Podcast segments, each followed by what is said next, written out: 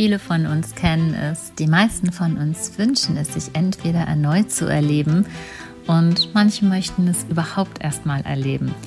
Diesen Rausch der Gefühle, jemanden zu begehren, der einen ebenso begehrt. Das Gefühl von Symbiose, den Zauber der Liebe. Naja, sagen wir besser der Verliebtheit. Denn jedem Anfang liegt ein Zauber inne, sprach schon Hermann Hesse in seinem Gedicht Stufen. In der heutigen Podcast-Folge möchte ich nicht nur über den Anfang dieses Zaubers sprechen, sondern darüber, wie er sich fortsetzt und was den großen Unterschied macht zwischen Liebe und emotionaler Abhängigkeit. Mein Name ist Nicole Walk, ich bin Transformationscoach und Host hier vom Lifestyle Werk Podcast. Ich freue mich sehr, dass du heute wieder dabei bist. Ja, am Anfang ist es meistens sehr zauberhaft. Beide Partner zeigen sich von ihrer absoluten Schokoladenseite und vor allem beide Partner projizieren durch ihre rosarote Brille auch sämtliche Wünsche in ihren neuen Partner hinein und sind verzaubert von ihrer eigenen Illusion. Ja, diese rosarote Brille ist eine ganz spannende Einrichtung, die uns die Natur da mitgegeben hat. Wir schwingen in der hohen Frequenz der Liebe. Ein Hormoncocktail in unserem Körper sorgt dafür, dass wir diesem Zustand nicht entrinnen können. Und naja, wer will das auch schon? Ist ja auch wirklich schön, oder? Leider lässt die Wirkung dieses Cocktails nach einiger Zeit nach. Und plötzlich stellt man fest, dass viele Eigenschaften des Partners ja doch gar nicht so fantastisch sind, wie wir uns das mal ursprünglich dachten.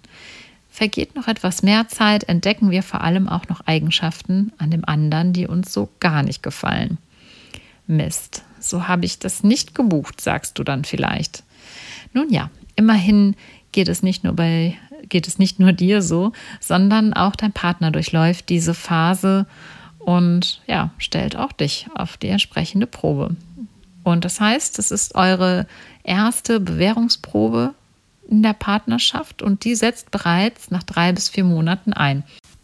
Jetzt kommt es entweder schon zur Trennung oder man bleibt zusammen, weil da trotz allem ein Gefühl der Zusammengehörigkeit ist und man der Liebe auch eine Chance geben möchte.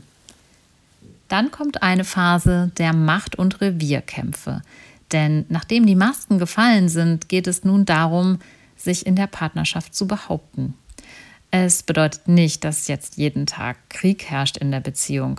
Nein, diese Revier- und Machtkämpfe machen sich häufig eher subtil bemerkbar.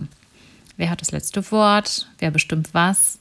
Und diese Phase geht circa drei bis fünf Jahre. Und in dieser Phase kommt es auch am häufigsten zu Beziehungsabbrüchen.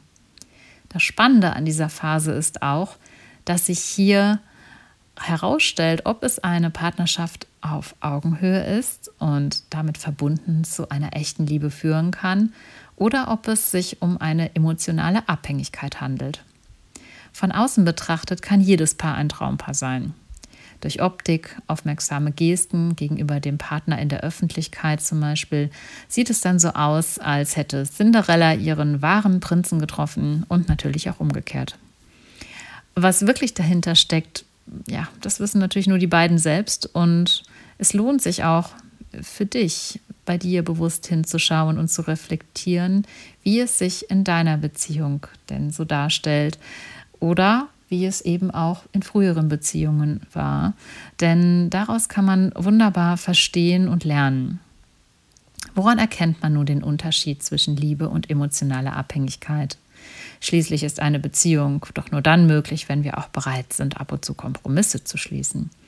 Ja, natürlich, Kompromisse sind wichtig. Die Frage ist nur, wann sind es Kompromisse und wann ist es Selbstaufgabe? Anhand der folgenden Aussagen, die ich gleich treffe, kannst du für dich mal in einem Schnellcheck sozusagen überprüfen, ob du dich in einer emotionalen Abhängigkeit befindest.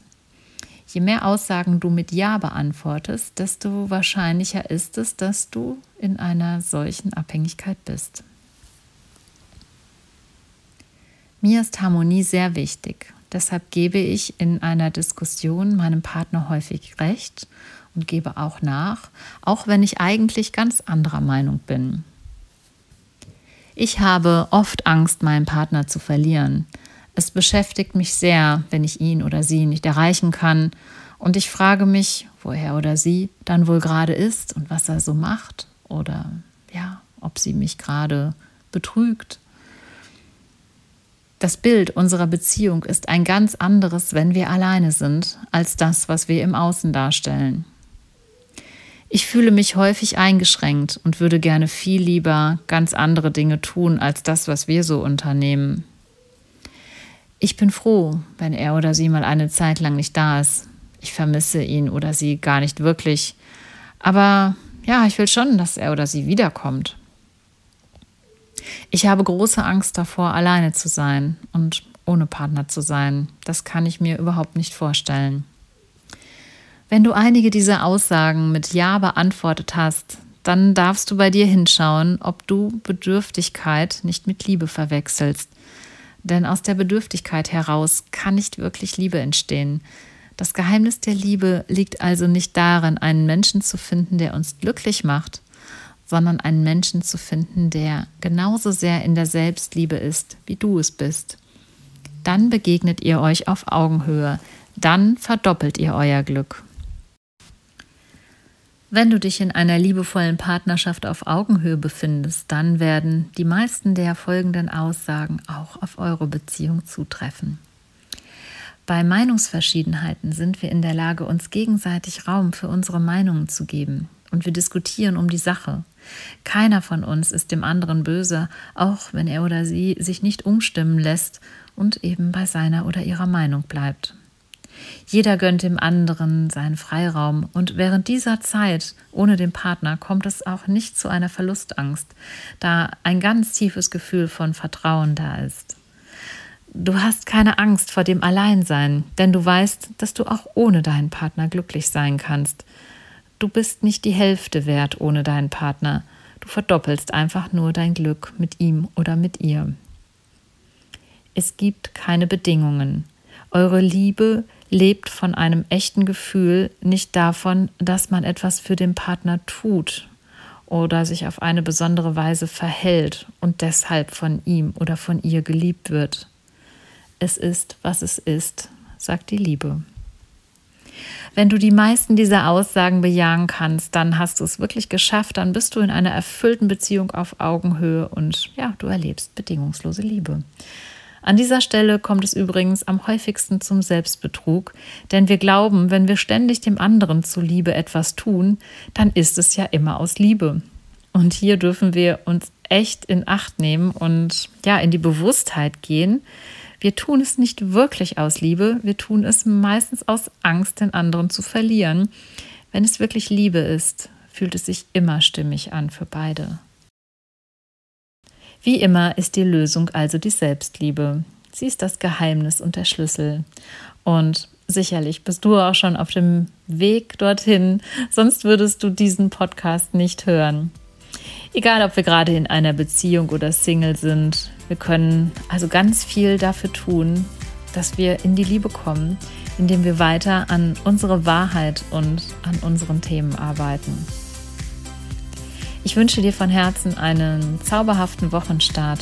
Bitte vergiss nicht, du bist einzigartig. Alles Liebe für dich, deine Nicole.